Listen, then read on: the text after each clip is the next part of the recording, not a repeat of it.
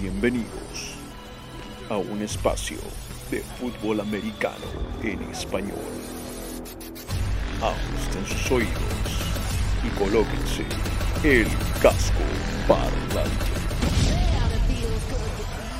Let's go to work today. Let's go. Everybody moving. This is where you get a job, man. Compete. One day at a time, one rep at a time. Hola, ¿qué tal? ¿Cómo están todos? Y tengan muy, pero muy buenas noches y bienvenidos a este casco parlante, su show live y también podcast después de casi no editarlo, casi nada, eh, de la NFL, de la National Football League, del fútbol americano profesional de los Estados Unidos, el deporte más hermoso del mundo, enteramente en español desde Canadá, gracias a que está en Canadá, nos escucha, un saludo. Hasta Tierra del Fuego, yo sé que estás ahí. Persona de la Tierra del Fuego, yo sé que nos escuchas. Y bueno, eh, pueden encontrarme a mí en todas mis redes como Cicalo Sports. eh, ya, no sé, eh, ya, ya no tanto en Twitch, pero no sé, en Instagram, en Twitter. Suscríbanse, ¿Qué pasó? hagan follow. ¿Qué pasó con Twitch? Eh, me aburrí. Ah, la- el típico adolescente que pasa por sus Terrible. fases de dos semanas. Señor, usted sentó en el Fantasy a Patrick Mahomes, no hable. Y por supuesto conmigo, el pilar del programa. ¿Por qué? Porque él solito tiene que sostener el mundo como Atlas ya lo hizo la semana pasada. Hagámoslo algo todas las semanas. Vamos, sube las manos, las manos arriba. Esto es un asalto. Señoras y señores, David Thornberry, conocido como el Berry Berry, conocido como el Teddy Berry, conocido como el, ¡Qué bueno! como el pragmático. Mi querido Thornberry, ¿cómo estamos en esta linda noche? Muy bien, un poco dolido por tu referencia a que pedí que sentaran a Pat Mahomes. Después viendo el video de introducción que tuvo la gentileza de producir este, Rodstad, me di cuenta que también había recomendado que agarraran a Pat Fryermuth. Y en el video tenía un fumble, así que mejor no me hagan caso en el fantasy, pero en todo lo demás, ahí vamos. Un saludo a la gente que nos está empezando a seguir. Y señores, por supuesto, hoy día es martes, es martes, es noche de martes, es noche de martes y de ir a la escuela. Todos los que van a la nocturna, como Rodstad, mándenle un gran saludo. Te mandamos un saludo, Rodstad, está haciendo producción, eh, ¿cómo, ¿cómo le llamaríamos? Offline realmente, ¿no? No online, producción fuera de la caja, la de Rodstad en esos momentos, mientras nos dice que tiene examen. No le creemos, no le creemos. Eh, está seguramente no atendiendo a la clase Rodstad. ¿Quién está en los comentarios, Thornberry? ¿A quién saludamos mientras entramos al programa? Saludamos a Edgardo desde México. Nos, si- se sigue conectando. Qué gusto tenerte otra vez, Edgardo. Nada nos da más gusto que ver que vuelvan, porque quiere decir que algo vieron que les gustó y que no se fueron corriendo de, de nuestro contenido. Así que gracias por seguirnos. Y Rubén Corona también suena, suena un poquito mexicano el apellido, ¿no? No, sé, no- no recuerdo si es de México o no, pero un saludo para ti, Rubén. Gracias por seguirnos. Y nadie más, eso es todo lo que tenemos, Simón. Somos nosotros cuatro, no hay más. Perfecto, suena a las coronas que Thornberry tomó en el capítulo anterior. Señoras y señores, Mojito. Hoy día hablaremos de la NFL y como todos los martes estaremos repasando, por supuesto, lo que fue la semana anterior de la NFL. Hoy día hay MPRD, mejor, peor, res- percepción. ¿De qué semana? Pues de la semana 10, muchachos, porque esta a la décima semana de la NFL y entonces nos pareció propicio, en realidad no a nosotros, porque toda la chamba la hizo Rodstad y hay que mandarle un aplauso por esto de que veamos qué es lo que sucedió hasta ahora en los standings, en las tablas de posiciones, en el camino hacia la postemporada o como a Rodstad le gusta llamarlo, el playoff picture. Así le dice, ¿no? Ah, picture. Así dice, ¿no? Rodstad.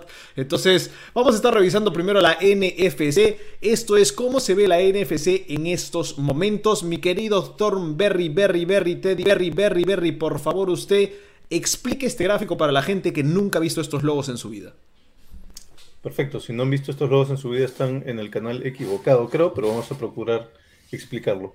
Primero tenemos los cuatro campeones de división, ya sabemos que hay cuatro divisiones en la conferencia, ya sabemos que los campeones de división pasan eh, a playoffs directamente.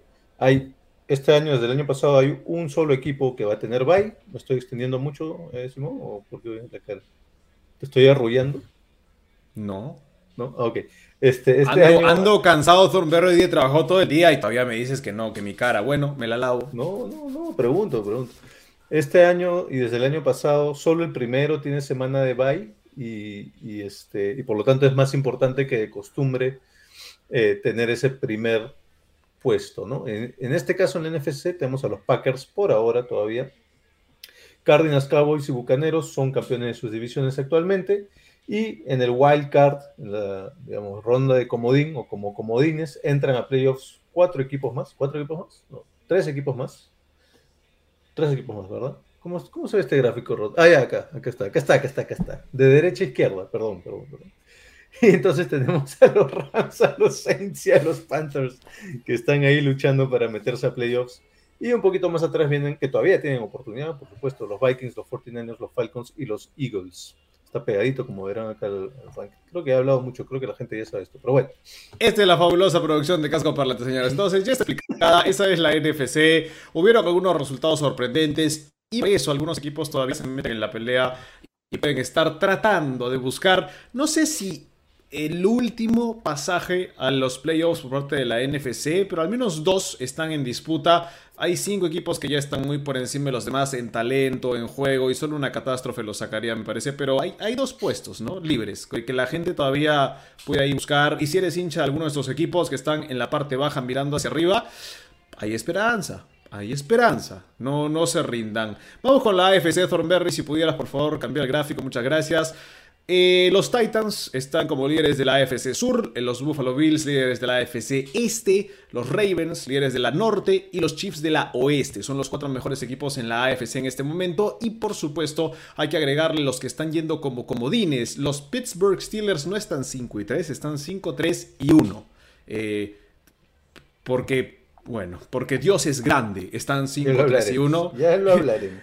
Los Patriotas están 6 y 4, los Chargers 5 y 4. Son perdón. los 7 equipos que estarían entrando a playoffs hasta ahora. Dígame usted, caballero. Una aclaración. Ese 1 del que tanto nos burlamos vale más que si hubiese sido eh, un 4 en derrota, obviamente. ¿no? Así que ojo, eso podría ser la diferencia entre entrar o no a playoffs y quizá termina siendo algo positivo para ellos.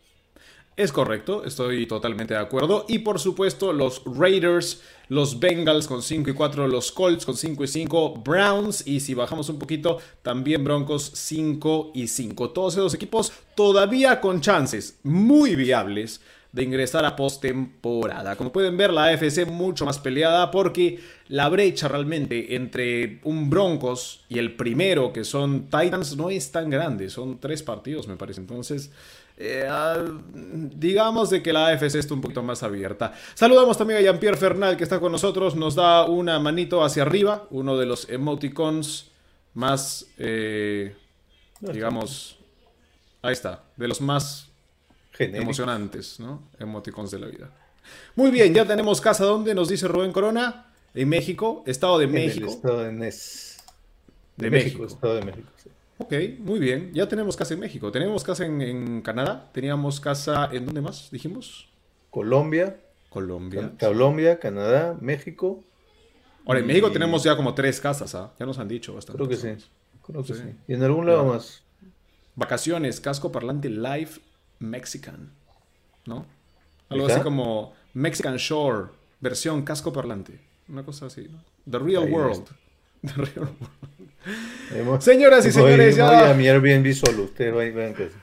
Ya dejamos de hablar estupideces, es momento de hablar acerca de fútbol americano. Como saben, Rodstad no está con nosotros, está estudiando, él hace toda la producción y además nos deja sus mejores, peor respeto y excepción. Trataremos de hacerlo tan bien como él lo hace, o al menos de no cortar grandes datos que nos ha dado para esta semana. Así que vamos a entrar de lleno ¡fush! al mejor, peor respeto y decepción. Mira, en ese momento debería salir un banner, ¿no? Cuando yo así, ¡fush! bonito. Um, ¿Qué pasa con la producción? Está, se ha quedado.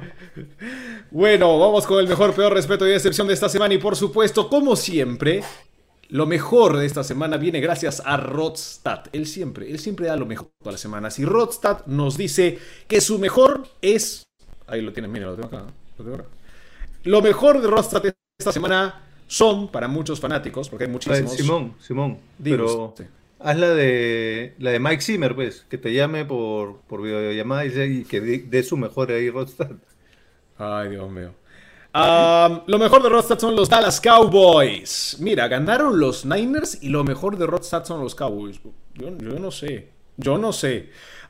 Dice, no solo los Cowboys se limpiaron la cara contra los Falcons, sino que lograron la victoria más abultada de la semana en cuanto a diferencial de puntos, 40 puntos. No sucedía eso desde el año 2000, 36 de ellos en la primera mitad, algo que no sucedía desde 1980. Yo no había nacido. Usted estaba en camino, digamos, ¿no? Por ahí. Todo funcionó de maravilla en este encuentro. Dan Quinn ciertamente no se cobró una revancha contra su antiguo equipo, sino que se encargó de mofarse de él. Permitieron solo 214 yardas, la marca más baja de la temporada. Robaron tres veces el balón, dos intercepciones, un bloqueo de patada de despeje para touchdown y solo le permitieron a los Falcons tres puntos. Y tiene una cosa muy graciosa que pasó durante el partido y nos dice que cuando faltaba poco más de un minuto para irse al entretiempo, el resultado era 28 a 3 a favor de los Cowboys. En ese momento, la cuenta de Twitter de los Falcons lanzó un tweet que sí, sí, ya sabemos, haciendo memoria de la ventaja que dejaron caer en el Super Bowl contra los Patriotas. El mejor de Rodstad, mira, con un mensaje gracioso. Ha venido, ha venido fino, ha venido fino Rodstad. Te quiso, te quiso robar el picadito de lo más gracioso de la semana. No, más bien me gusta. Me, a mí me encanta 28 a 3. De los números más lindos del mundo. Me emociona. Te juro. Después del 69, ¿no? Y bueno, también el, el 420, para los que también se animan. Señoras y señores, Don, Don, Don Berry Berry, lo mejor de la semana, por favor. Bueno, para mí eh, tengo un par de menciones que quiero hacer. Primero, los despejadores versátiles. Hubo un par de partidos en donde los despejadores se lucieron más allá de solo despejar el balón. Primero, eh, en el partido contra los Steelers, el despejador tuvo una taclea, perdón, en el partido de los Steelers contra los Lions, el despejador de los Steelers, que nunca me acuerdo su nombre, pero que parece... Peerless, Peerless Harvin. Bueno, que parece más fullback, ¿no? Pero tuvo una tacleada clave porque el devolvedor de patadas de los Lions ya se estaba escapando por la banda y Harvin tuvo una tacleada salvadora que lo, lo paró antes de que se pudiese escapar en el Raiders Chiefs, ambos pateadores tuvieron jugadas claves. El despejador de los Raiders, este, después de despejar, tacleó al devolvedor de patadas de los Chiefs y provocó un fumble que luego fue recuperado por su equipo. Y, los mismos Chiefs, ya hablábamos de Townsend eh, la semana pasada, sí, la semana pasada, eh, en una jugada de engaño, en vez de despejar, se, animó, bueno, lo animaron a tirar el balón y consiguió el primero y 10 con un muy buen pase, dicho sea paso. Así que los despejadores versátiles para mí lo mejorcito de la semana. Y mi mención honrosa ahí, haciendo referencia a lo que está mencionando Jean-Pierre Fernández, eh, Divo Samuel. Cómo jugó ayer, eso solito, creo que fue, la, fue el, la principal, el principal motivo por el cual ganaron los Chiefs, creo yo. Porque no solo recibía el balón, sino cómo rompía tacleadas para seguir ganando yardas. Un touchdown por eh, tierra, bueno, entre comillas, porque fue como un sweep, y un touchdown por aire, pero sobre todo la manera como los Rams no tenían solución. Parecían niños aprendiendo a taclear y Divo Samuel simplemente rompiendo tacleadas y avanzando lo que se le dio la gana. Así que también una mención rosa para Divo Samuel, por supuesto, en lo mejor de la semana. Muy bien, totalmente de acuerdo, ¿ah? totalmente de acuerdo. Me gustó, me gustó. como saben, aquí en Casco Parlante, yo la única vez en que me convierto en Rodstad es cuando lo, mejor de la semana. Les doy un picadito gigantesco acerca de todo lo que sucedió en la semana. Pero esta semana, debido a que no está el señor Rodstad y no lo puedo molestar con eso, vamos a probar las habilidades de David Thornberry el Berry. El Berry Best de Thornberry. Señoras y señores, Thornberry va a estar eligiendo cuál es lo mejor de la semana de las opciones que yo le voy a dar y empecemos con esta. ¿Te gustó más Thornberry como anotación? El punt bloqueado de los Colts a los Jaguars. Sir Franklin hace el bloqueo. EJ Speed coge la pelota para hacer y anotar el touchdown. ¿O te gustó más el punt bloqueado por Dallas? Armstrong hace el bloqueo y Nason Wright lleva la pelota a la zona de anotación para un touchdown. Jugadas muy similares pero en contextos diferentes. Eh, si mal no recuerdo, el de los Cowboys, todavía me queda la duda, por, también por la regla, ¿no? En qué momento tiene posesión del balón, y en qué momento hace down, en qué momento lo tocan.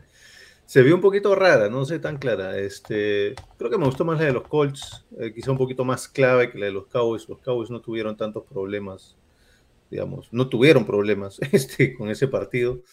Eh, y bueno, y sabemos que tengo mi, un pedacito de mi corazoncito Colt, así que disfruté la de los Colts. Es más, te tenía que hacer una pregunta. Mejor performance. ¿Te gustó más la performance de Jonathan Taylor, 21 acarreos, 116 yardas, un touchdown, empatando a Derrick Henry como el máximo acarreador en yardas esta temporada? ¿O te gustó más el touchdown de Yamal Aknu de 66 yardas para touchdown de los Jaguars, un jugador que está emergiendo ya no solo en equipos especiales? Bueno, una vez más voy a decir eh, Taylor, y solo quiero acotar que creo que no mucha gente tenía Taylor para esta temporada y no me acuerdo si fuiste tú o Rod o los dos, quizá los dos, tú sí, ya ok, no me acuerdo si Rod también, no me acuerdo si eran los dos, tranquilo, que este, desde muy temprano, antes de que empezara la temporada, ya lo tenían como por lo menos, no quiero decir corredor 3, porque estábamos hablando en términos de fantasy, ¿no? No quiero decir que el mejor, el tercer mejor corredor, pero por ahí, ya lo tenían muy pronto, ¿no? Y de hecho, eh, yo me quedé con eso, ¿no? A veces, a veces los escucho y les hago caso, ¿no? Porque eh, digo, ah, algo sabrán de lo que están hablando. Y me quedé con esa idea, ¿no? Y efectivamente lo está demostrando y eso me ha dado gusto. Entonces, sí, yo diría que Taylor, ¿por qué más lo de Agnew? ¿Para qué? Para perder igual. Para poder reemplazar a Rostad y decirte lo dije, porque nadie más en el programa lo hace. Eh, yo dije Jonathan Taylor, jugador que tienes el fijo de los que tienes que draftear en fantasy. Era Ah, mi ahí fijo. Ahí está, ahí está, ahí ¿Y lo está, muchachos. Y sí, en una de cinco ligas, al menos. No, No siempre se Te, puede. te hice caso, Ah. lo tenía ahí como corredor, como tercer corredor, creo. Antes que. Mucha gente tenía a, a Ezekiel Elliott, a Saquon Barkley antes que él. Yo, ten- yo lo tenía antes, pero igual no, no llegué. Mejor tacleo. Lo creas o no, incluía el de Peerless Harbin para salvar el touchdown en el punt de devolución de Calif Raymond. Era temprano en el segundo cuarto. Buena tacleada de Peerless Harbin como Panther. O te quedas con la captura de Gerard Wilson de los Jets contra Josh Allen. Si ves la tacleada, Allen nunca lo ve venir y cuando justo voltea aparece un señor y lo abraza. y justo sientes el golpe. ¿Cuál te gustó más? Ah, bueno, justamente porque la mencioné me- y me parece más este, valiosa la de, la de los Steelers. Tú serías un Panther, estilo, estilo Peerless Harbin. Yo sería el aguatero, pero bueno. Ah, señores, también vamos con algo que me pareció interesante. Te voy a dar mejor random. Esta es una de tus favoritas. Yo Mejor sé. random. Mejor, mejor jugada aleatoria. A ver. En el partido de los Cardinals Panthers, después de literalmente el primer drive, se lesiona uno de los oficiales, se lesiona Ah, uno de los, de los jueces. Eran siete, se lesiona uno, dejan con seis. El down judge, que era David Oliver, se lesiona y, no puede volver al campo y tienen que estar todo el partido con seis oficiales. ¿Te gusta más esa pepita? O ¿Te gusta más de que en una jugada de los Patriotas contra los Browns, un acarreo de Ramondre Stevenson, es más, acarreo para touchdown de Ramondre Stevenson, el bloqueo clave es de Nakil Harry, solo uno a uno, se lo llevó un costado a Miles Garrett y abrió el hueco para Ramondre Stevenson. O sea que Nakil Harry. Ah, no, fue, ¿qui- ¿quién fue el que tuvo de los Pats su, primera, su primer touchdown con los Pats? ¿Fue él o fue Jacoby Myers? Jacoby Myers. Ah, ok. Iba, iba a hacer la broma de que primer touchdown y primer bloqueo de Nakil Harry con, lo- con la camiseta de los Pats, pero bueno. Este, te agrego una, ¿ya? Te agrego una y me voy a quedar con esa como mejor random. Eh, ayer, en la casi intercepción de los Niners contra los Rams, que una jugada muy buena, ya lo había agarrado antes al receptor, ¿no? Pero la- la- la rec- el recupero para atrapar el balón muy bueno termina atrapando la pelota con,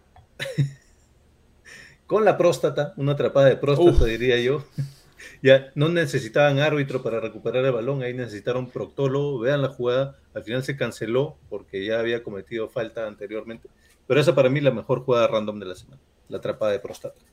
Me quedo, me quedo con la atrapada de postra- próstata sexy, sensual, como este programa, y lo sabes. Esa es la única razón por la que es casco parlante. Y por supuesto también teníamos chances para mejor atrapada de la semana. Yo realmente elegí solo una, la de próstata estaba segunda, pero es que para mí esta era demasiado grande y te la voy a dar. ¿La próstata era demasiado grande o no? Eh, no, la atrapada, la atrapada, ¿no? Ah. Eh, sí. El pase en el juego Eagles contra Broncos de Jalen Hurts hacia la esquina, donde Devonta Smith salta por encima de Patrick Surtain, Atrape el balón con las justas. Surten se lo golpea, no importa. Smith igual lo atrapa, igual llega a la zona de anotación.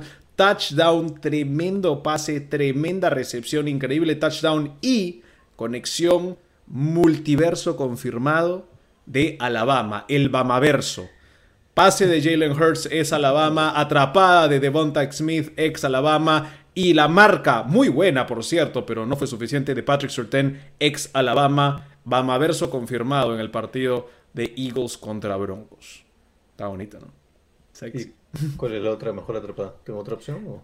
En verdad no te iba a dar más opciones, simplemente quería que escuches el placentero sonido de mi voz unos, unos minutos. Me gustó el Bamaverso.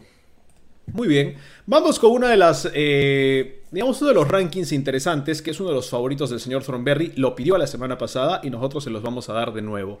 Es el mejor desconocido de la semana. La semana pasada elegimos a Kenny Wangwu, que era el devolvedor de patadas de los Vikings, que hizo un montón de cosas diferentes en equipos especiales. Tuvo, tuvo un touchdown y un primer 10, hizo, hizo de todo. Esta semana yo te voy a lanzar algunos nombres de desconocidos. Tú me dices cuál es el desconocido más desconocido que te gusta esta semana. Hoy, esta semana jugó, lo creas o no, un tal Joe Flaco. es más, lanzó un pase de touchdown. No. Joe Flaco lanzó un pase de touchdown en la semana 10, señores. Y si no lo tenían desconocido, si creen que era ese increíble jugador de los Ravens que ganó un Super Bowl, pues sí lo es. Pero teníamos que incluirlo porque Dios sabe dónde estaba el hombre. Y bueno, miren, cualquiera en los Jets puede anotar touchdown.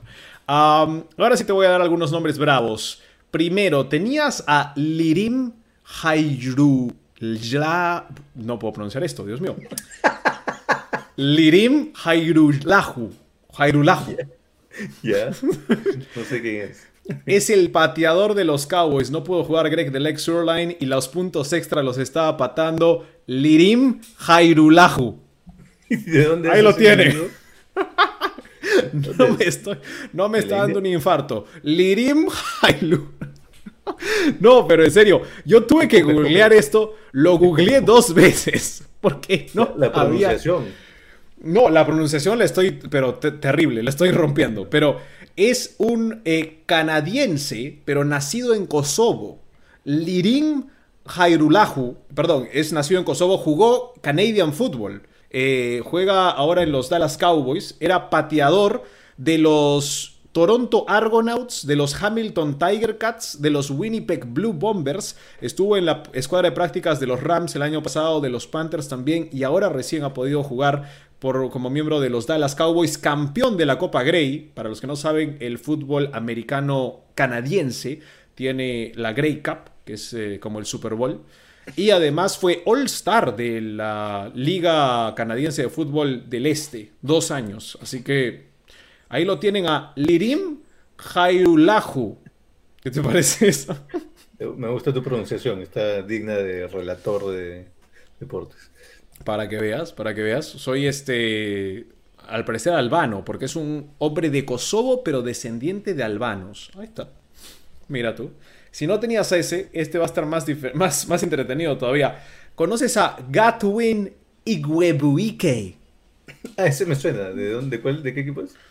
Es el corredor número 3 de los Detroit Lions. Si tú creís que de Andre Swift iba a tener 900 puntos de fantasy, tuvo una buena semana, tuvo una buena semana, eh, tuvo una buena semana. Pero le robó un touchdown Gatwin y Kwebuike. Y no solo eso, fue de 42 yardas. Y de ahí le robó un touchdown Yamar Jefferson, su, suplente cuando no está Yamal Williams. Sí, sí, Yamar Jefferson. Los corredores suplentes de los Lions, eh, mejores desconocidos de la semana. Eh, Marcus Johnson, un nombre muy común, Marcus Johnson, ¿qué te suena? Me suena esquinero. Receptor de los Titans, el suplente de Julio Jones, Marcus Johnson, tuvo un par de recepciones increíbles. Me parece que tuvo alrededor de casi 100 yardas en, yardas totales recibiendo esta semana. Marcus Johnson apareció para los Titans.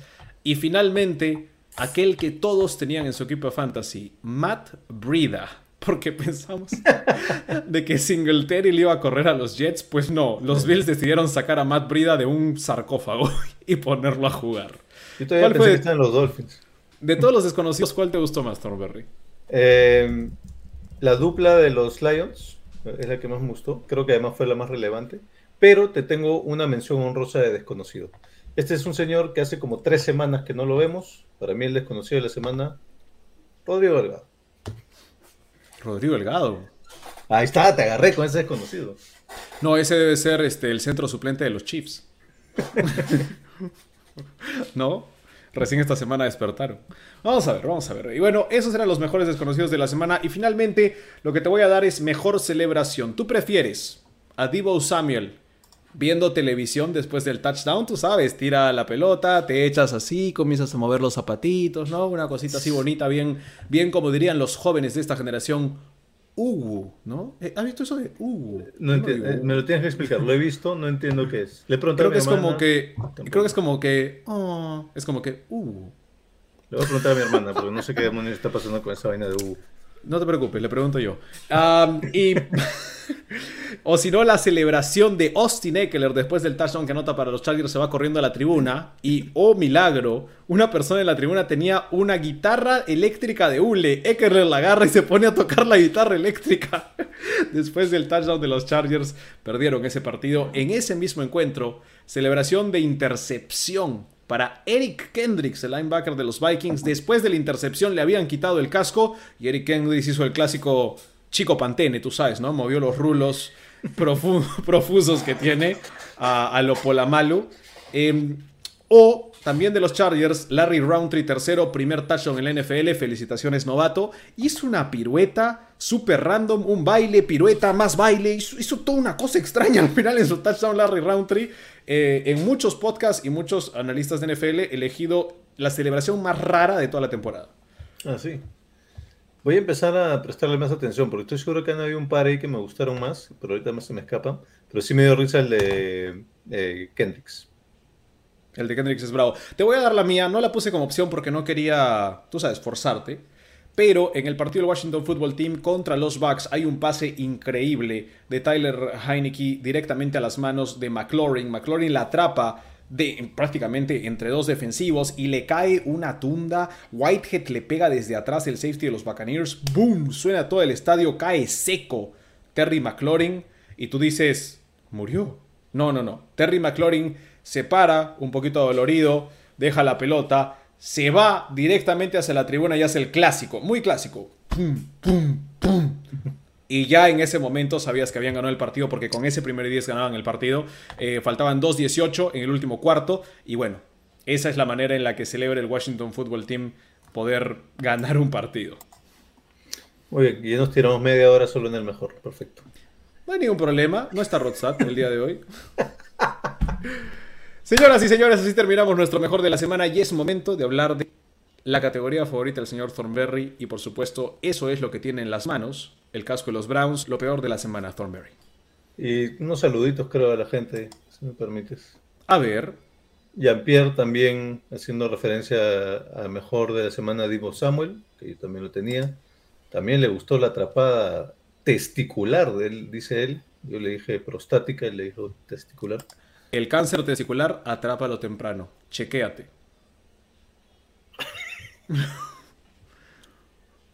es verdad, Sí, es no un problema reír- serio. No debería reírme, pero estuvo buena, sinceramente.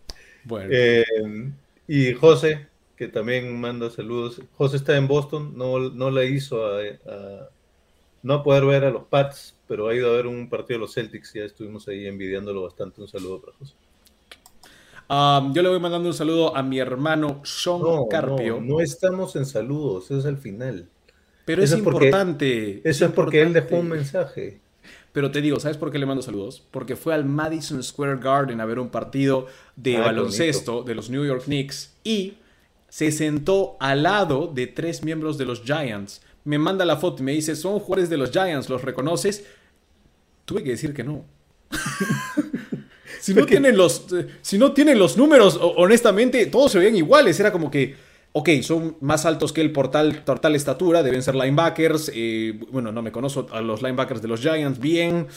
Eh, ¿A quién de los. Giants podrías reconocer sin casco? ¿Daniel Jones y algo? Leonard Williams. Leonard Williams puede conocerlo sin casco, por la melena Barkley, también. Quizás. Eh, Saquon Barkley, lo he visto en propagandas de Gillette todo el año.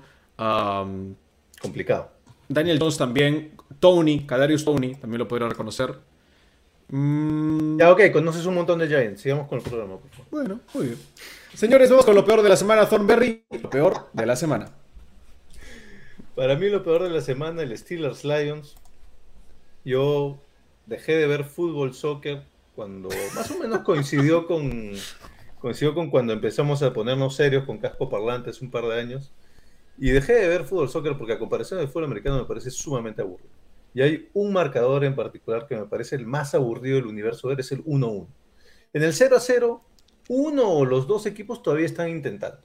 En el 1-1 ya están, ya, ya intenté, no me ligó, ya fue, que termine el partido. Ya, eso fue lo que vimos con el Steelers Lions, el equivalente a un 1-1 en fútbol soccer.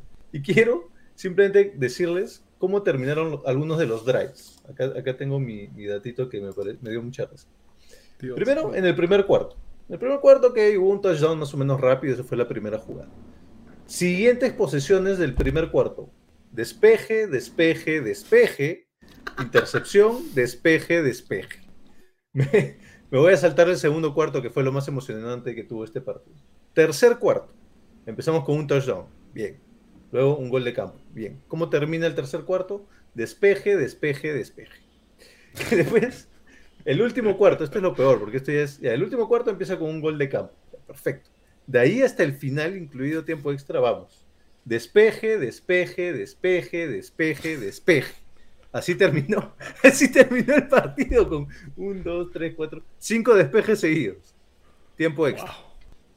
Despeje, fumble, gol de campo fallado, despeje, despeje, fumble. Ya, es el peor partido de la historia de fútbol americano que he visto en mi vida. Eso, eso para mí lo peor, ninguno de los dos, eh, lo decíamos ah, en semanas anteriores, ¿no? Ah, este partido ninguno de los dos lo quiere ganar. A veces cuando les mando por WhatsApp, oye, nadie quiere ganar este partido. Ya, acá realmente nadie lo quería ganar. Esto es lo peor que he visto en toda la temporada. Steelers Yo- Lions. Yo pensé que estábamos en día de acción de gracias. Creo que era la única razón por la que estaba viendo un partido de los Lions. Dije, ¿qué está pasando? Ah, complemento lo tuyo en tu peor porque tenía algunos datos. En esos últimos drives que tú mencionas, te voy a dar un poquito de lo que fue el overtime. Porque el overtime la gente no entiende lo terrible que fue. Más allá de lo que tú has mencionado, escucha esto. Primero, el fumble es de Deontay Johnson. Después de atrapar un pase que te ponía en zona de patear. Con Boswell que sí los estaba metiendo. De ahí los Steelers en tiempo extra tienen un holding de un defensor cuando ya se había acabado un drive de los Lions y de ahí un roughing the passer de Norwood porque llegó tardísimo al coreback. ¿Qué? La defensa de los Steelers. Después hay un holding ofensivo de Hawkinson.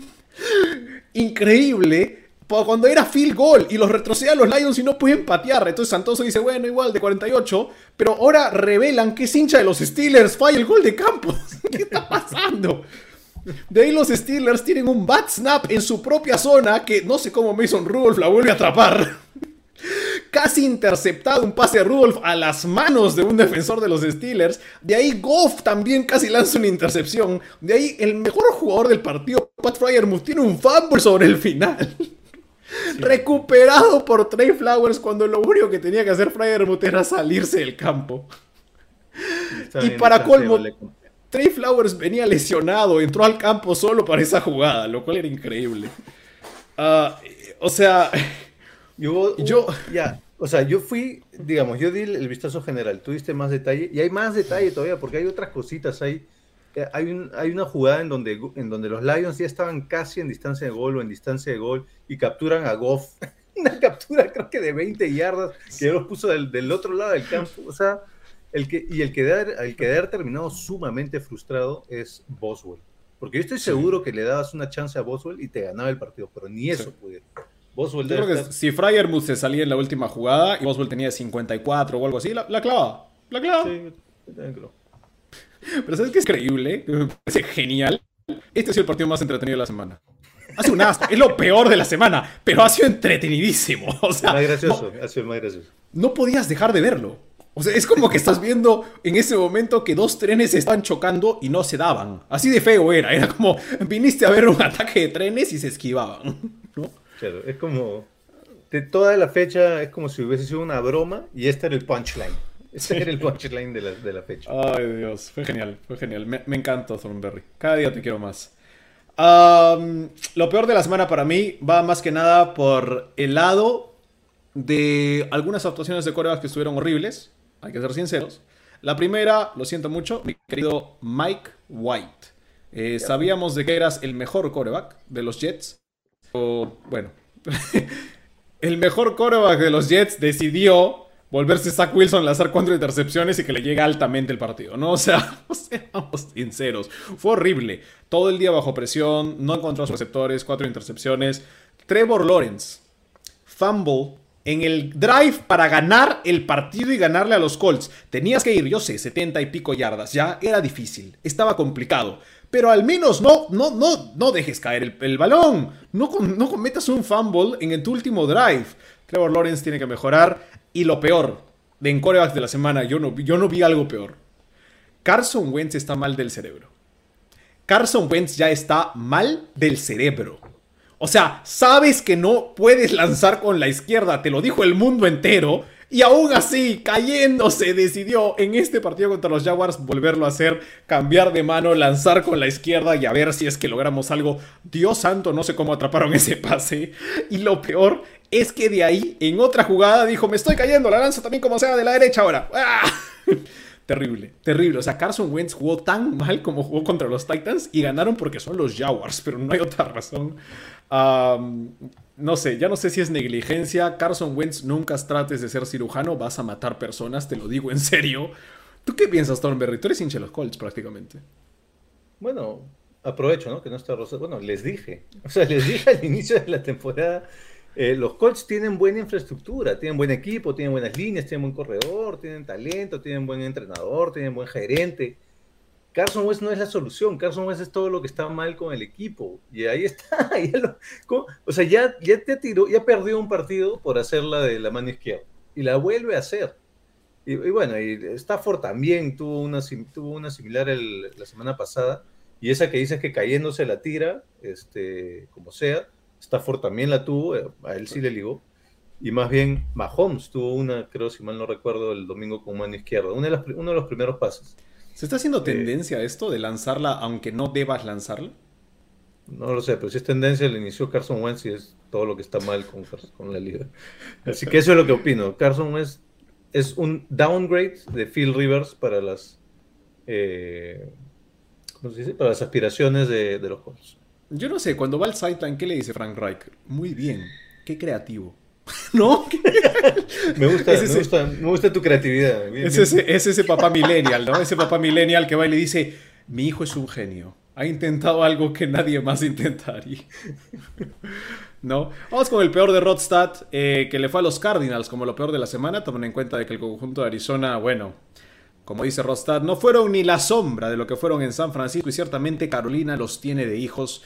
Los Cardinals venían de perder los últimos cinco enfrentamientos como los, contra los Panthers por al menos 10 puntos en cada uno y cuando todos teníamos esa estadística invirtiéndose, los Cardinals mantuvieron la tradición viva, perdieron por 24, la defensa de los Panthers volvió a ser lo que fue al inicio de la temporada y en ningún momento del partido se notó que Arizona podría volver a hacerlo parejo. De admirar el retorno de Cam Newton al equipo de los Panthers justo en la semana 1 del 2011, hizo su debut contra los Cardinals en Arizona. En ese entonces lanzó para 422 yardas, récord de la liga entre corebacks que debutaban y anotó 3 touchdowns. Ese día Arizona ganó 28-21, pero ya se veían cosas interesantes de Cam Newton. Este domingo, Cam Newton anotó un touchdown por tierra en su primera posesión y en la segunda lanzó un pase de touchdown a Robbie Anderson. Yo también tenía dentro de mi respeto realmente lo de Cam Newton. Eh, Cam Newton is back, como saben, touchdown en su primer acarreo. Eh, y de ahí claramente la penalidad de unsportsmanlike conduct, conducta antideportiva, 15 yardas. ¿Por qué? Por quitarse el casco. No te puedes celebrar, no puedes celebrar quitándote el casco y gritando lo que te la gana. Y bueno, en su primer intento de pase, touchdown a Robbie Anderson. Entonces, esto llega a la pregunta, Thornberry. ¿Está de vuelta Cam Newton? No. No. No, está. Él, él, dijo, él dijo bien claramente, I am back. Lo dijo, lo dijo. Está bien, pero bien, las circunstancias se le dio con los dos touchdowns. Yo no veo que vaya a ser un game changer para los Panthers. ¿Lleva a los Panthers a playoffs, sí o no? Mira, si llegan a playoffs, no va a ser gracias a No. no. va a ser por una secundaria que me encanta. Podría sostener, podría, podría, de repente sostener y que no se, no se hundan. Eso podría ser. Pero yo no, o sea, parecido a Carson Wentz, pero sin los errores estúpidos. Muy bien, muy bien. Vamos a ver. Am, ¿Qué dice la gente de nuestros peores de la semana, Thornberry? Pues Edgardo está de acuerdo con que lo peor de la semana fue en la manera en que sus Steelers, porque es fan de los Steelers, jugaron, jugaron para no ganar contra el peor equipo de la liga. Sin duda, ese domingo el mejor equipo de la, NC, de la NCAA le ganaba a Steelers o Lions. Y Ampier también está de acuerdo, de acuerdo con que lo peor fue el empate, eh, haciendo referencia a las jugadas tontas de Wentz, dice que lo mejor es aceptar la captura, efectivamente. Eh, Edgardo quiere agregar también mención honrosa de lo peor en el ridículo que hicieron los Browns y los Falcons. Yo le diría más los Browns, Falcons, perdieron contra los Cowboys, no me parece raro necesariamente, porque los Browns fue, fueran apabullados por los Pats. Eso sí se me hace un poco raro para lo que los Browns pretendían y para el respeto que se habían ido ganando. Carlos, no participas, Carlos, si te vas a dormir, lo siento, no puedes participar. Andate a dormir temprano, pues bien, vaya con Dios. Sueña con los casquitos, no sé. Sueña con los 10 dólares que no te vamos a dar. Exacto. y alguien que quizás sí se los lleve si se queda es Alberto, Heck, lo peor los Bears, que en su bye week perdieron la marca de equipo con mayor cantidad de partidos ganados en casa en la historia de NFL, ahora la tienen los Packers. Ah, bonito, bonito dato histórico, ¿eh? buen contexto. Este, Que ya Y regrese Rubén- David Montgomery porque lo tengo en todas mis ligas de fantasy, por favor. Y Rubén está de acuerdo conmigo, ¿no? Está lejos de ser un QB titular, hace mucho dejó de serlo, ahora solo puede ser un buen backup. Sí, o sea, es como que el, el momento de, ah, la, la novedad, ¿no? Ah, volvió Cam y dos touchdowns, ok, ah, ya, qué bonito. No, no creo que sea mucho más que eso su participación, sinceramente. Bueno, am, en lo peor de la semana tenía una mención honrosa a Thornberry, que fue la lesión de Chase Young, ah, fuera por el resto de la campaña. Estará tal vez hasta fuera parte de la campaña 2022. Una pena porque el paso rusher del Washington Football Team es uno de los jugadores más talentosos de la liga, más allá de que en realidad no ha tenido un buen año estadístico comparado con lo que fue realmente su año de novato. Pero eh, sí, un problema de rodilla, no estará. Y eh, lo que a mí me preocupó también para los Colts, salió lesionado en un momento Darius Leonard, creo que podría estar para la próxima semana, pero van a estar revisándolo, es probablemente el mejor linebacker de la liga, entonces hay que tomar en cuenta cuando un jugador de esa manera se, se lesiona.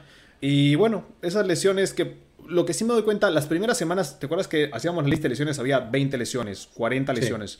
Ahora cada vez menos, creo que es por el rodaje que ya tienen, pero siempre que hay una lesión importante, sustancial, se las vamos a, se las vamos a recordar. O sea, creo que hay menos lesiones, pero a, a- a jugadores más notorios, quizás. Sí, es verdad, es verdad. Yo también eh, tengo una mención rosa de lo peor de la semana y es en, los- en el Broncos Eagles, ¿no? Slay recuperó un balón y lo devolvió para touchdown. Teddy Bridgewater, yo, o sea, yo sé que un mariscal de campo tiene que intentar proteger su cuerpo, ¿no? No, no, debe, no, no se recomienda que un mariscal de campo esté haciendo tacleadas, aunque no sé si viste la semana pasada, creo que, sí creo que fue la semana pasada, Herbert tuvo una tacleada muy, como que bien agresiva, ¿no? Lo agarró y lo Sí. tumbó. Este, pero bueno, creo que es... va Bueno, con- si mides 6'6 y 2'60, taclea a alguien si quieres, ¿no? Claro, y va con, y va con la, la- la- lo que siempre nos demostró Herbert, ¿no? De esa rebeldía deportiva, si me lo permites.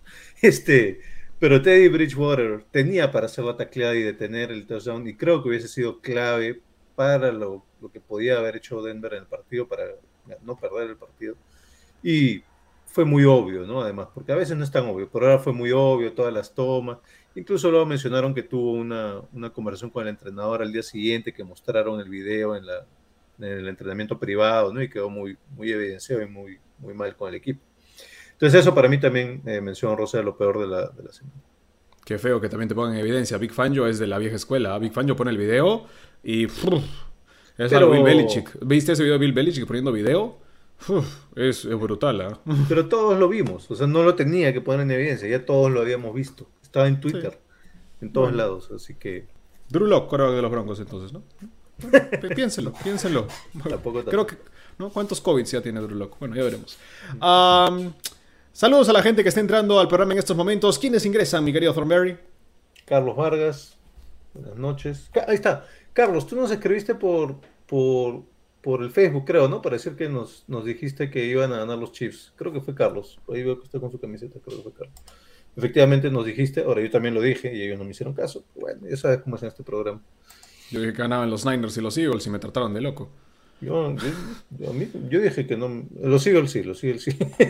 Me dijeron, yo dije, "Cu- cubren los, cubren los, los Washington Football Team, casi me matan por decir No. más 10. Yo hice el Por caso de que 10. cubrían. Yo también hice el caso de que cubrían, no me molestes. Yo también dije, cuidado con Washington Football. Cuidado que Tampa Bay, viniendo de un bye, no es Nueva Inglaterra. No es que durante ese bye se preparan. No, van a la playa, disfrutan un poquito, se toman unos mojitos y bueno, de ahí tratan. Uy, un mojito, qué rico. Ya.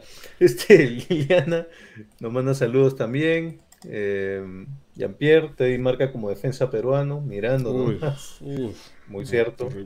Quizá no hoy día, pero en general sí. Y, y exacto, Carlos fue quien nos escribió este, por interno de Facebook. Di- dijo que Mahomes seguiría jugando como sabe jugar. Y sí, yo también. ¿Ves? ¿Ves? Así me gusta Pero la gente. no, no hubieron fuegos artificiales, le dieron 40 pases a Dar Williams. no, ¿Está bien? está muy bien. Bueno, pero ya aprendieron su lección, ya no juegan a fuegos artificiales. Al- Um, sí, Whitney, Whitney Mercilus. Whitney Mercilus fue de los Alberto Packers. Ahora, vio. Es un pass rusher suplente, pero igual creo que en la rotación, eh, debido a que también está lesionado Smith, también creo que por ahí pierden, ¿no? Pero Rashan Gary creo que también salió lesionado en un momento del partido. Hay que revisar esa situación de los Packers, ¿ah? Se lesionaron los dos pass rushers durante el partido. Alberto vio a Liliana mandando saludos y ahí mismo quiso entrar a, a malograrle la noche, creo. Terrible. Saludos de Miguel Márquez. Buenas noches. La gente se está conectando tarde, ¿no? ¿Deberíamos empezar más tarde? O... Sí, a las muy 12 de la noche el siguiente casco parlante. Casco a Claro. medianoche, casco midnight, ¿no? Mi- Midnight Helmet. Suena bien. Midnight snack. Ahora, yo. ah, ¿Qué, qué apuesta, Jean-Pierre? Porque vimos que al- algo publicaste, creo, en Facebook y no, no nos había quedado claro. Porque no nos Yo acordamos. estoy seguro que Jean-Pierre se inventó una apuesta en su cabeza y nos la quiere chantar. Y lo digo con todo el amor del mundo porque es parte del programa. Claro. Ah, recuérdanos, porque sí, vimos ahí que en Facebook habías publicado, pero ninguno de nosotros se acordaba. En todo caso, bueno, si es así, este Simón se vuelve a afeitar en público, no hay problema. No, eh, un ratito. El problema es de que Jean-Pierre quería que si es que yo ganaba la apuesta, yo pague algo. Yo no sé cómo funciona eso. Que si ganaban los Niners, Simón. Ah, verdad, verdad. Bueno, Pero yo dije que ganaban los Niners, no tiene sentido. No importa, pudiste haber dicho lo que sea. Si esa es la apuesta, y Esa no era la apuesta. La apuesta era si perdían, porque si no, ¿por qué voy a pagar si es que tengo razón? porque apostaste contra ti mismo, igual como hizo Rostad solito. y Yo no hice esa apuesta, les digo desde ahora, muchachos. Picó. Vamos entonces, señores, Se con los picó, pedo, respetos de la pedo, semana. Yo soy estricto, ya me han dicho. También, ah, también, también se picó, ¿ah? ya, ya no importa. Terrible. Ya, Bueno. Déjalo ahí. déjalo. ¿Cómo, cómo te diría tu ex? ¿Cómo te hubiese dicho tu ex? Déjalo ahí. Ya no te preocupes. No, no, no. ¿Cómo- no hubiera dicho nada. Hubiera desaparecido, ¿no? Ah, No, dije Vamos, entonces. hubiera, no como Uf. hizo efectivamente. ay, bueno, bueno, bueno. Vamos con, vamos con los respetos de la semana, que estoy a punto de faltar el respeto a Thornberry. Vamos con los respetos de la semana. Una de mis menciones honrosas era Cam Newton, pero ya tocamos el tema Cam Newton. Quería darles entonces el otro respeto, que me parece importante decirlo, porque creo que mucha gente no vio este partido, lo dejó pasar, pero hay que darle, hay que darle respeto a esto. Creo que los Saints son mucho mejor de lo que nosotros nos imaginábamos. Y hay que tomar en cuenta lo que fue este partido. Los Titans eran el equipo más caliente y son todavía el equipo más caliente de la NFL, el que más partidos ha ganado consecutivos, el que venía de derrotar a los Rams, venía de derrotar a los Chiefs, venía de derrotar a un montón de equipos buenos, de demostrar que la- la derrota que habían tenido con los Jaguars fue simplemente una manera de despertar y se volvió un equipo arrollador. Los Saints sin Camara, sin James Winston, su coreback se llama Trevor Simeon. Literalmente, nadie lo utilizaría de coreback titular en el resto de la liga en este momento. Es un backup. Y además, sin un pateador viable, porque Brian Johnson, lo siendo, no estás para patear. Fallando puntos extra, no estás para patear. Los Saints igual estuvieron a una conversión de dos puntos de empatar el partido. No, Eso hay que tomar en cuenta. lo que dijiste del pateador. Falló dos puntos extra. Exacto. Metí esos dos puntos extra y el partido estaba empatado. Pero aún así, aún fallándolos, estuvieron una conversión de dos puntos en la última jugada de empatar el partido. A eso tenemos que llegar y a eso creo que hay que darle mucho respeto. Los Saints de Sean Payton demuestran esta campaña que sí, Drew Brees era muy importante, pero que Sean Payton era tan importante como Drew Brees. Y creo que mucha gente no lo tomaba en cuenta y hay que tomarlo en cuenta. Respeto para Sean Payton que con un coreback backup, que con un pateador que prácticamente Brian Johnson podría perder su trabajo esta semana, hay que ser sinceros, puede venir cualquier otro de la calle y hacer un trabajo similar. Y con sin Camara, sin Alvin Camara, sin tu mejor jugador en todo el roster aguantaste a los Titans y pudiste casi empatar el partido. Le voy a dar mucho respeto a esos Saints. Ah, no sé si llegan a playoffs, porque al fin y al cabo el talento también importa en la liga, pero Saints, me, caen bien, me caen bien esta campaña. Me gustó el respeto y específicamente la mención eh, especial a Sean Payton. Yo justamente me voy al otro lado de ese partido, a los Titans. Yo le quiero dar el respeto a Mike Vrabel, porque creo que también debería estar en la, conversación para mejor entrenador. Los Titans son el segundo mejor equipo de la liga en este momento, el primero son los Packers. Em, hay que ver a qué cosas ha tenido que enfrentar y cómo ha tenido que él ir adaptándose y adaptando su equipo. ¿no? Perdió a su coordinador ofensivo, Arthur Smith, que posiblemente debe haber sido el, principal factor por el cual les fue tan bien la semana, el año pasado porque claramente no era su defensiva la que ganaba los partidos, era la ofensiva, la ofensiva creativa, y ese era Arthur Smith, se le va, se tiene que adaptar a esa situación, tiene que adaptarse a traer un nuevo jugador de impacto como Julio Jones, y luego de que ese jugador de impacto pues se lesione bastante, luego tiene que adaptarse a que su mejor jugador de la historia, de la eternidad, creo yo, este Derrick Henry, también se lesione, y hasta ahora ha ganado los dos partidos sin Derrick Henry, vamos a ver cómo le sigue yendo, pero se ha tenido que adaptar a todo eso y los tiene en lo más alto primero de su conferencia, son líderes de la conferencia, pero son el segundo mejor equipo de la liga. Y hay que ver, una cosa es ver cómo se ganan los partidos, ¿no? Porque puedes, si, si los puedes ganar de varias maneras distintas, pues eso demuestra que eres un entrenador versátil, pero también hay que ver a quién le ganas los partidos. Entonces, para mí es muy importante ver esto último. ¿Por qué? Porque tú entras a la temporada siendo los eh, Titans y dices, ok, ¿cuál es mi primera barrera? ¿Qué es lo primero que yo tengo que superar? Mi, los, a eh, los Colts mi división. Y mi división son los Colts y nadie más, porque sinceramente los Texans y los Jaguars no. Entonces, yo tengo que vencer, mi primera barrera es mi división y esa barrera son los Colts. Ya le ganaron los dos partidos a los Colts. Básicamente ya aseguraron la división. Después, ¿cuál es la siguiente barrera? La conferencia. Y en la conferencia, ¿quiénes eran los más importantes pretendientes o contendientes? Al empezar la temporada, Chiefs Bills. Ya le ganaste a los Bills, ya le ganaste a los Chiefs. Así que si hay que empezar a mirar desempates para ver quién, quién se queda con la, con la conferencia, y recordemos, lo dijimos al inicio, ¿no? Esta temporada solo el primero tiene bye así que es mucho más importante ser primero. Ya le ganaste a Chiefs, ya le ganaste a Bills, ya aseguraste esos desempates y probablemente estás muy bien encaminado para terminar como el primero de la conferencia y tener un bye Y después ya miremos hacia el otro lado. Al inicio de la temporada todos decíamos, ¿cuál es la división más difícil de la liga? La NFC. Bueno, yo no pues, dije eso porque a mí no me gustaba, pero bueno.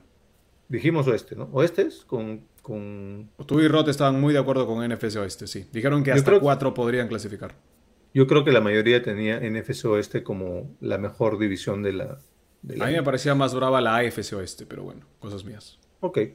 Bueno, a la NFC oeste ya le ganó a los Chiefs, que era el principal. Y en NFC Quitando el primer partido, que de hecho en algún momento vamos a tener que hablar de esto, quizá en alguno de los análisis de lo mejor, peor respecto de otra semana, pero esa semana uno fue mantequilla, ¿no? O sea, todo lo que pasó en la semana uno fueron cosas que luego no tuvieron ninguna consecuencia a lo largo de la, de la temporada. Así que quitando esa semana uno, ya le, ya le ganaron a Seattle y ya le ganaron a los Rams y se enfrentan a los Niners en un par de semanas más. Entonces, eh, los Titans y Vrabel específicamente ya han ido haciendo check a todos esos momentos clave, a todas esas victorias clave, y por eso quería darles respeto. Me gusta también el hecho de que tuvieron algunas lesiones, y agrego esto a lo tuyo. Eh, en algún momento se fue Jayon Brown temprano en la campaña, y David Long jugó muy, muy bien como titular, es más, le quitó el puesto, y de ahí se lesionó el a Rashan Evans, que es el otro linebacker interior que tiene Brable, y entró Jayon Brown de vuelta, entonces tienes una rotación bastante amigable. Y bueno, ahora hubo, tuvo una lesión Bad to Pre durante el partido, vamos a ver cómo reaccionó durante la semana. Y Harold Landry se ha convertido en uno de los mejores eh, cazamariscales de, todo el año. Así ¿Lesión o es COVID le Dupree? Me parece que era lesión. Yo vi durante el partido lesión, no estoy seguro. Han habido, han habido varios COVID estos dos últimos días, yo y Bosa, ¿no? Entonces ya perdí un poco la cuenta. Correcto. Um, me gustó, me gustó el respeto, señor Thornberry. Um, Tengo dos más. y antes de su respeto, hay que dar el respeto a Rodstad. Creo que es importante mencionarlo. Rodstad habla de los New England Patriots y nos dice: Bill Belichick es el amo y señor de New England. Ay, cómo te quiero. Si los Browns le quieren ganar a los Pats en calidad de visita, tienen que jalar a Belichick a su staff técnico. Ahora sí estoy segurísimo de que este equipo de los Pats llegará a playoffs. Mac Jones estuvo perfecto en este partido, 19 completos de 23, y es segundo en la historia de la NFL con más partidos con al menos 70% de pases completos en sueño de novato. Dak es el primero con 9 en 2016.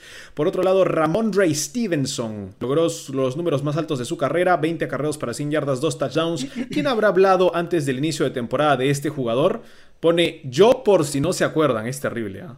Yo hablé en el draft de Ramón Ray Stevenson y nadie me hacía caso. Imagínate. Yo hablé de. Ramón Stevenson en el draft y ya Porque tú... Porque el live del draft era cuatro horas. ¿Quién lo iba a ver? Bueno, yo, hice cuatro horas y a mí me gustaba Ramón Ray Stevenson en la cuarta. Bueno, lo toman en la tercera, me parece. Felicidades a los Patriotas porque estoy seguro que ya encontraron a su quarterback del futuro y que ciertamente está para grandes cosas y que no hará extrañar a Tom Brady. Los Pats han ganado cuatro partidos de manera consecutiva con un diferencial acumulado de 100 puntos respecto a sus cuatro rivales. y sí, Madre. los No Patriotas, los Patriotas, no sé si son reales, pero jugando mucho mejor de lo que esperábamos. Así que me gusta el respeto, Rodstad, te lo agradezco como hincha de los Pats. Un saludo para Jorge Castillo, que seguramente nos está escuchando, la verdad no lo sé. Ah, hincha de los Patriotas, que me escribió hoy día. Eh, hace tiempo que no hablábamos. Un saludo al, negro Castillo, le llaman. Saludo.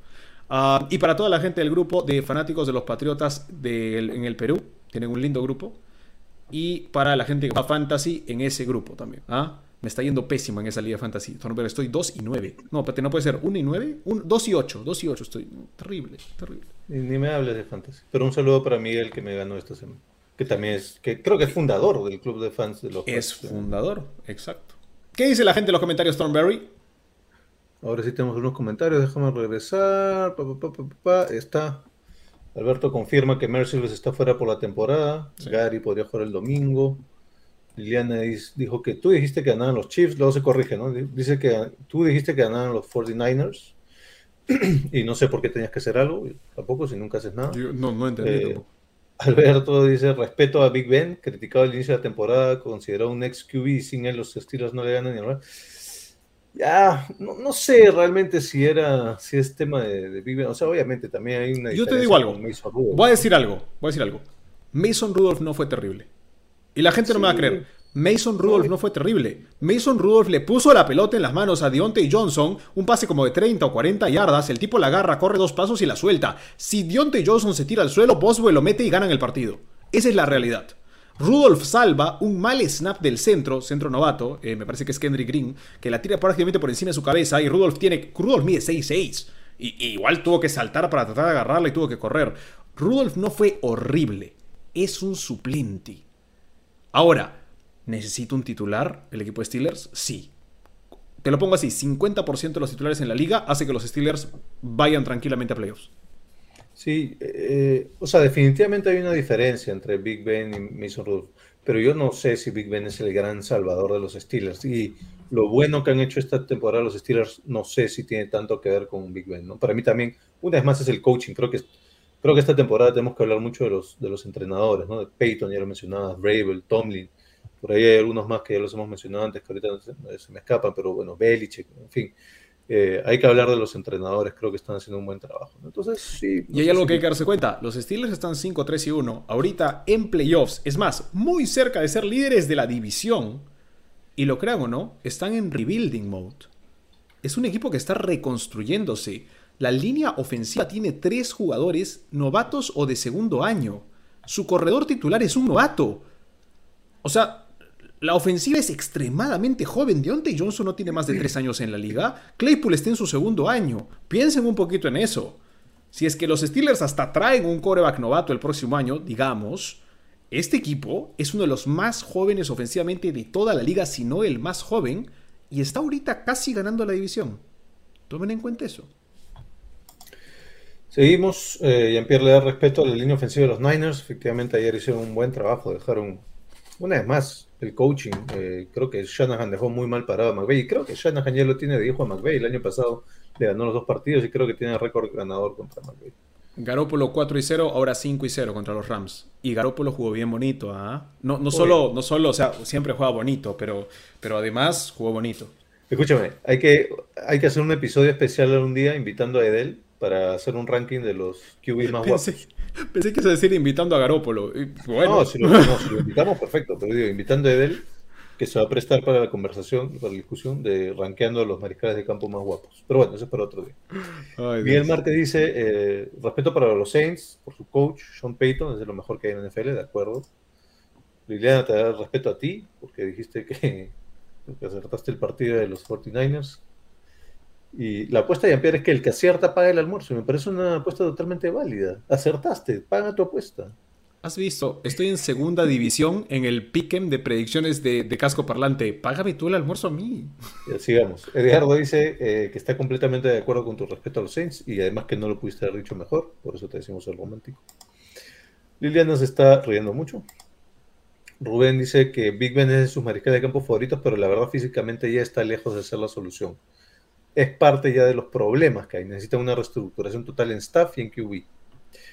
En, sta- en staff, espero que no te, no te refieras al entrenador en jefe, porque creo que Tomlin todavía tiene bastante crédito y hay que darle Sí. No, y la manera en la que están coachando la línea ofensiva, esa línea ofensiva juega mejor cada semana. Y Alberto dice, si hubiera sido contra otro equipo, de acuerdo con ustedes, pero eran los Lions. Debería ganarle con cualquier QB. Bueno, sí. Y tenían para Eh, ganar. un ratito, yo te voy a decir algo. Ah, ¿Los Lions son el peor equipo de la NFL en récord? Sí. Pero este equipo es el que llevó a las cuerdas a los Ravens, el que acaba de llevar a las cuerdas a los Steelers. Y es un equipo que, honestamente, el año pasado, si no juegue Stafford algunos partidos, probablemente los perdían todos también. Entonces, es, Creo que- es la entre Stafford y Goff. Así nos es. gusta patear a los, a los Lions, pero de alguna manera no nos da ternura a los Lions, cómo juegan hasta el final, tratando, Ternura. O sea, honestamente, este equipo, y, y tiene muchos jugadores jóvenes, ¿ok? Así que, bueno. A mí, a mí me da ternura. Dan Campbell, cada vez que lo veo en el sideline, quiero abrazarlo. Quiero decirle, Ya, todo va a estar bien. Ya tiernito, sigue con el programa. Bueno. Sí, Nos vamos, señores, con la decepción, decepción de la semana. Eh, la primera va de parte de Rodstad.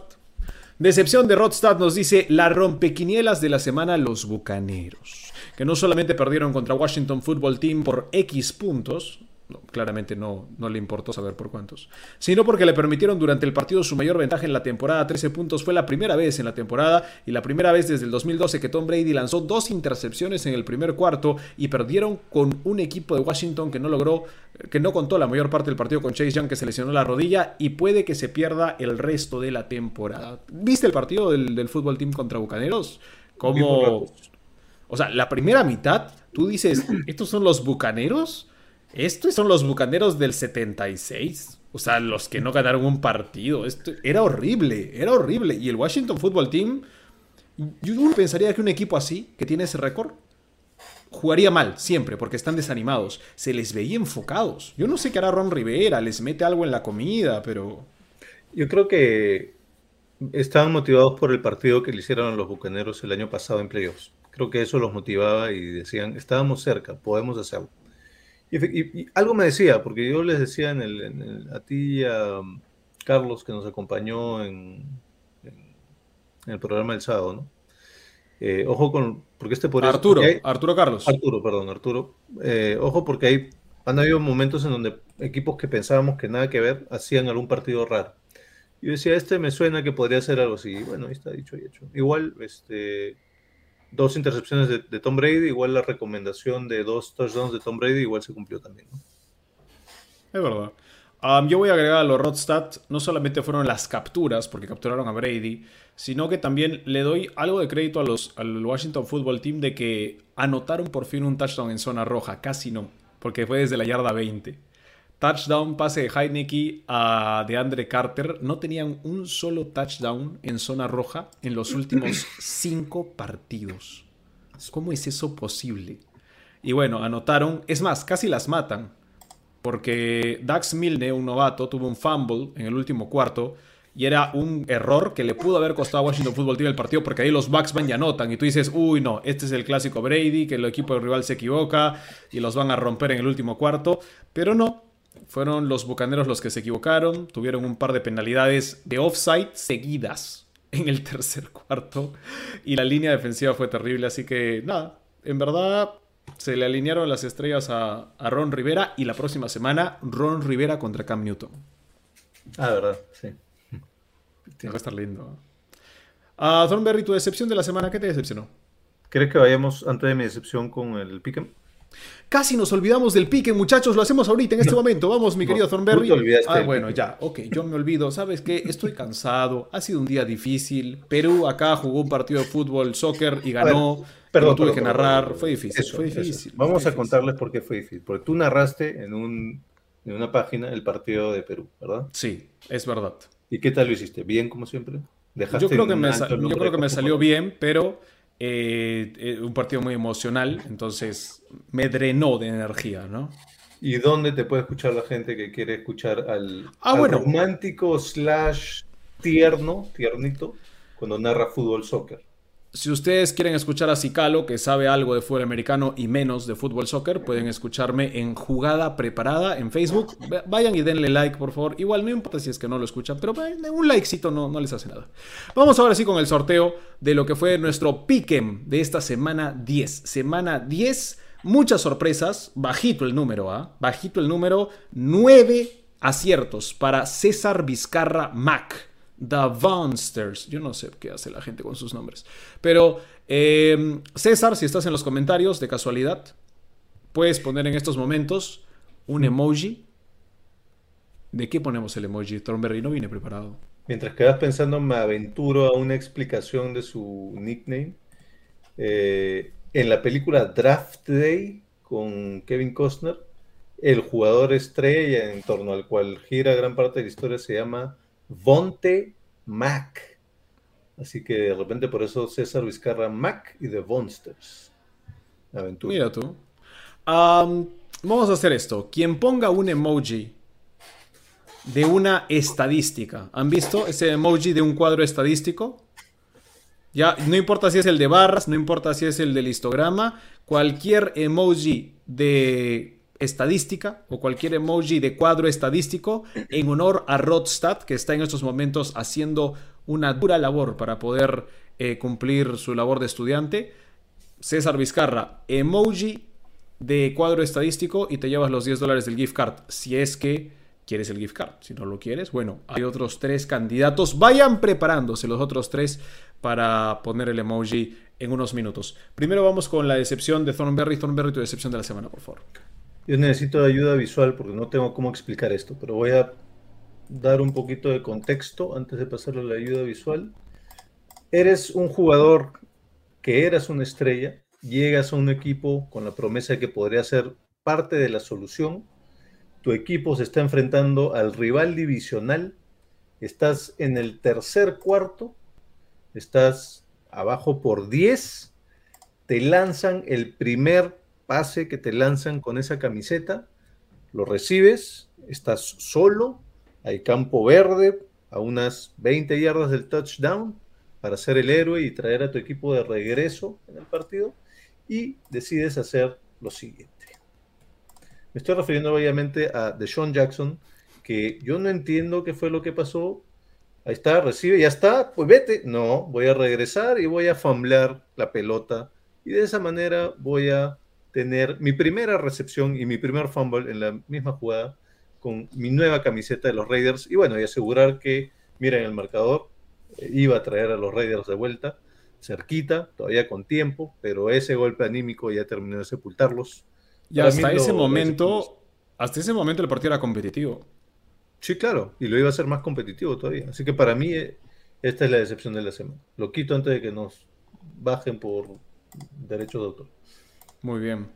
Me gustó, me gustó esa decepción. Yo les voy a dar mi decepción de la semana. Eh, en verdad, eh, yo estaba muy de acuerdo con Rodstad con que sea el partido de los Bucks. Ah, creo que nadie los tenía perdiendo necesariamente, más allá de, que podíamos tenerlos cubriendo o algo así. Pero entonces tuve que forzarme a elegir otro partido. Y creo que tengo que ir con esta cosa de la vida que habló Arturo Carlos cuando estuvo con nosotros el sábado.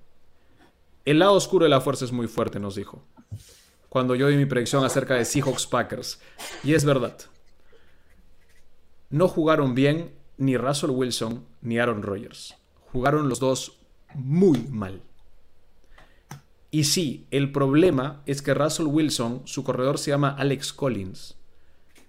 Y Aaron Rodgers tiene a Aaron Jones. Y si no es Aaron Jones, es AJ Dillon, que es una bestia. Y la diferencia es que en tu línea ofensiva tienes cinco tipos que nunca te protegen, mientras que los Packers, aún sin David Bakhtiari, tienen una línea top 10 de la liga. Y la, diferencia es que tu defensa, más allá de que tenga nombres rimbombantes como Bobby Wagner, Jamal Adams, entre otros, no hace el trabajo como una defensa de los Packers sin Smith, sin Jerry Alexander, por momentos sin Kingsley Kiki y ahora sin Whitney Merciless. Entonces, la decepción para mí, y creo que esto va a ir muy de acuerdo a tu corazón, Thornberry, es el manejo de Russell Wilson en los Seattle Seahawks Russell Wilson merece más. Porque el tipo hace todo lo que tú esperas de un coreback. Así que el día de hoy, yo voy a decirles, muchachos, liberen a Russell Wilson. Liberen a Russell Wilson. Déjenlo ir. Seattle no lo merece. Y hay equipos que sí. Hay equipos que se están rompiendo el coco por tener un coreback que los ayude un poquito. Russell Wilson, vete a los Saints. Vete a New Orleans. Vete a New Orleans. Vete a New Orleans, juega por Sean Payton. Por el amor de Dios, por todo lo que quieras, no importa si no te pagan.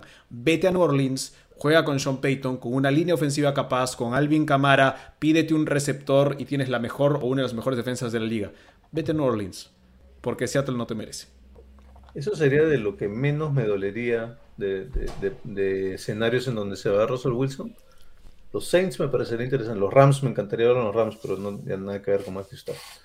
Eh, pero sí, o sea, bueno, todo el, año pasado me lo he pasado diciendo que la línea ofensiva. Y normalmente hacemos los episodios de los sábados y damos una razón por la cual pensamos que ganar o perder un equipo y, y a veces acertamos al, al, digamos, al, no al score, pero a quién gana o quién pierde, pero rara vez acertamos al, el, con el análisis incluido, ¿no? Y, este, y yo les decía el sábado pasado, yo veo este partido como que Aaron Rodgers es incógnita y Russell Wilson es incógnita. Y para mí, quien gana el partido el que tiene un plantel mejor armado. El que tiene un equipo que te puede ayudar y te puede ganar el partido si es que tu mariscal de campo no está o no está al 100%. Y por eso elegí a los Packers. Y dicho y hecho, por supuesto fue un análisis muy general, ¿no? Cualquiera pudo lo pudo haber dicho, pero, pero eso fue. ¿Quién tenía el mejor equipo al margen de los mariscales de campo?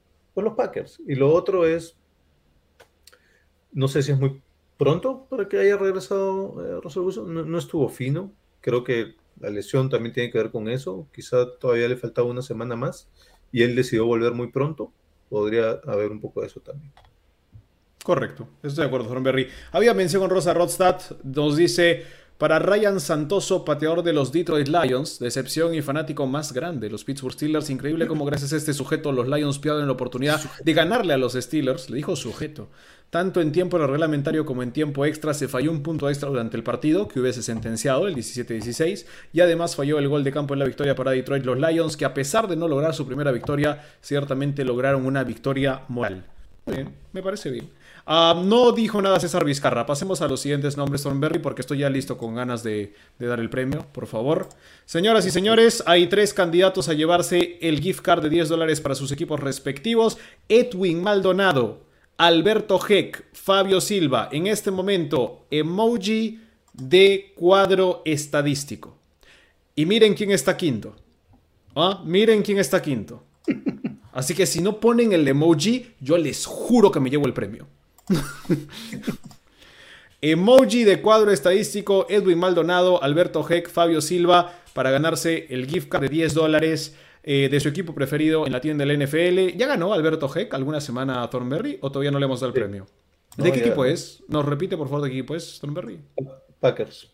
Packers. Ah, bueno, podría llevarse a 20 dólares. 20 dólares en la tienda de los Packers y es otra cosa. ¿ah?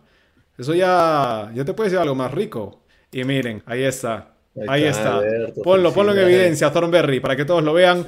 Alberto Heck Franco, señoras y señores, nos puso los tres cuadros estadísticos más Rodstad no puede ser, porque hasta puso de más, como Rodstad. Así que, grande, mi querido Alberto Heck Franco, te llevas tu gift card de 10 dólares de la tienda del NFL para los Packers, tu equipo favorito, ya tienes 20 dólares para la tienda de los Packers. Pueden ser 30, pueden ser 40. Quién sabe, espera hasta el final de la temporada y veremos cuántos logras, Alberto. Que en la tabla general, a ver, pon la Thornberry, ¿quién está primero en la tabla general de todo? Eso era lo que te iba a decir, no solo los 20 dólares, sino que inclusive se podría llevar el premio mayor, que es la pelota, ¿no? Está ahí. Alberto G, que está segundo en la tabla general, detrás de Edwin Maldonado, el único que ha acertado 100 partidos hasta ahora, Edwin Maldonado. ¿ah? Ojo, Alberto G con 990, 99 partidos, Marco Chacaliasa con 99, Naya Cori, nuestra amiga mexicana de, eh, eh, ¿cómo eres? NFL Football Girls, México. Sí, NFL Football, Football Girls, en efecto. 980, 98 partidos. Liliana con 98 también. Y de ahí hay bastantes personas con 96, me parece. Además de Iván Cortés y del gurú Fernando Morris y de Marcelo Axel Ramírez, entre otros. Nosotros estamos muy abajo. Yo les digo, yo en predicciones, no. Pésimo. Pésimo. Y las apuestas ni nos hablen. Fantasy, vengan a verme todas las semanas. En Fantasy, vengan a verme todas las semanas.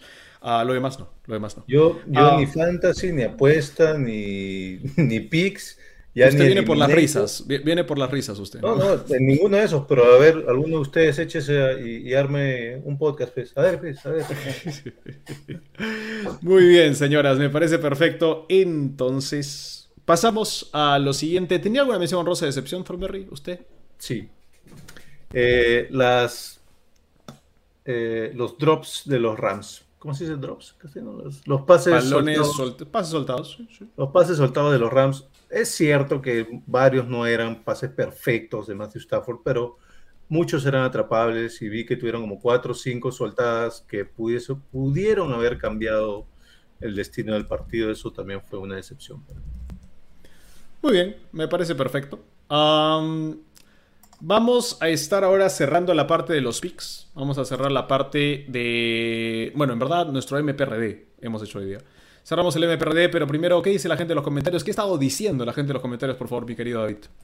Alberto nos recuerda que ya ganó una vez. De hecho, Alberto y José son los únicos que han repetido hasta ahora y han acumulado ambos 20 dólares.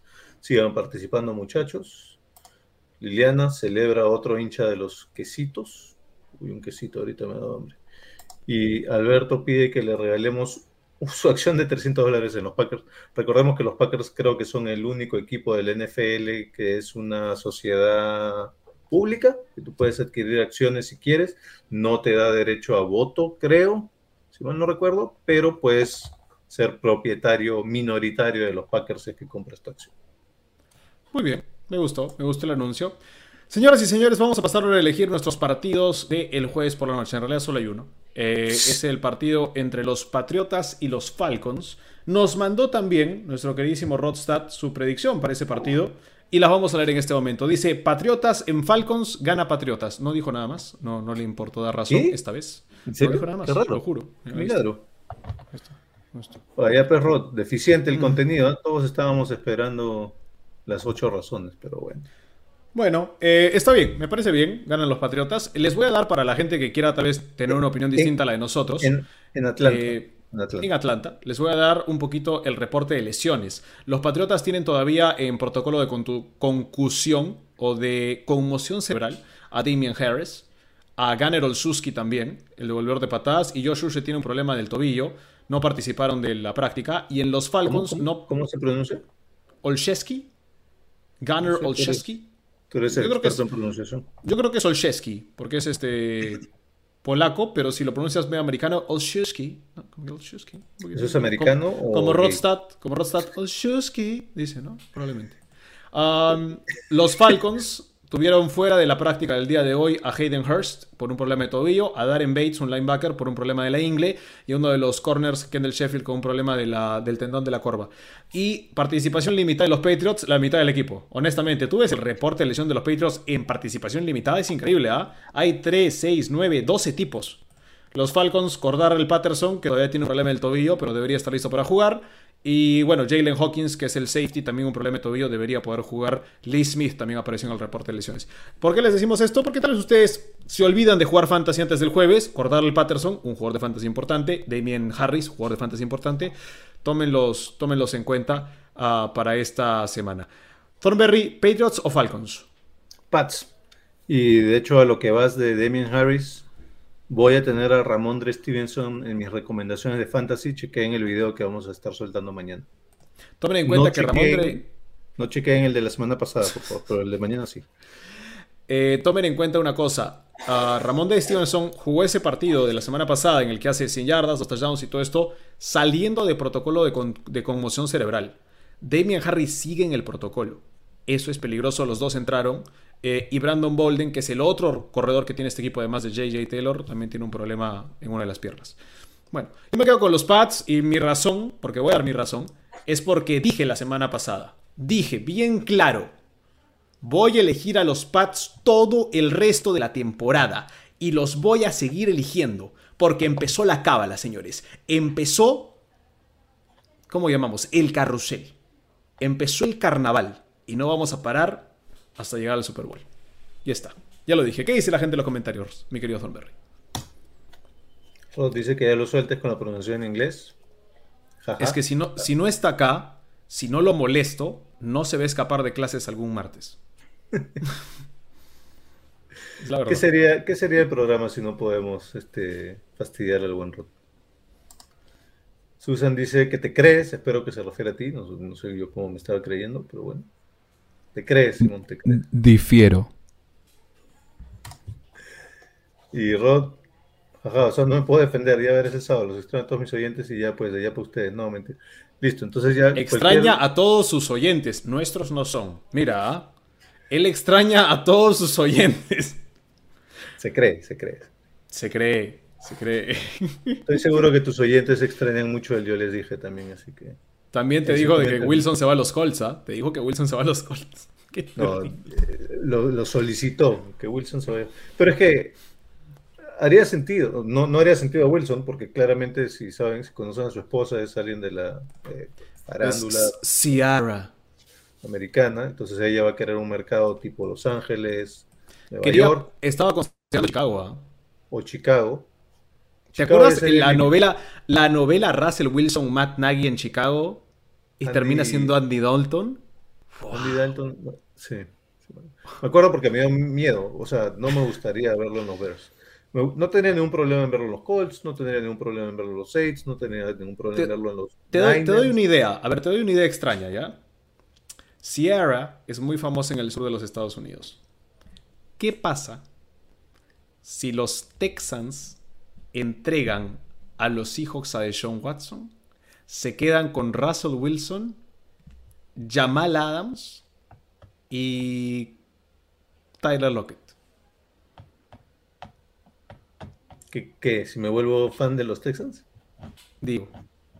No me gustaría verlo en los Texans. Bueno, ya quemamos cerebro.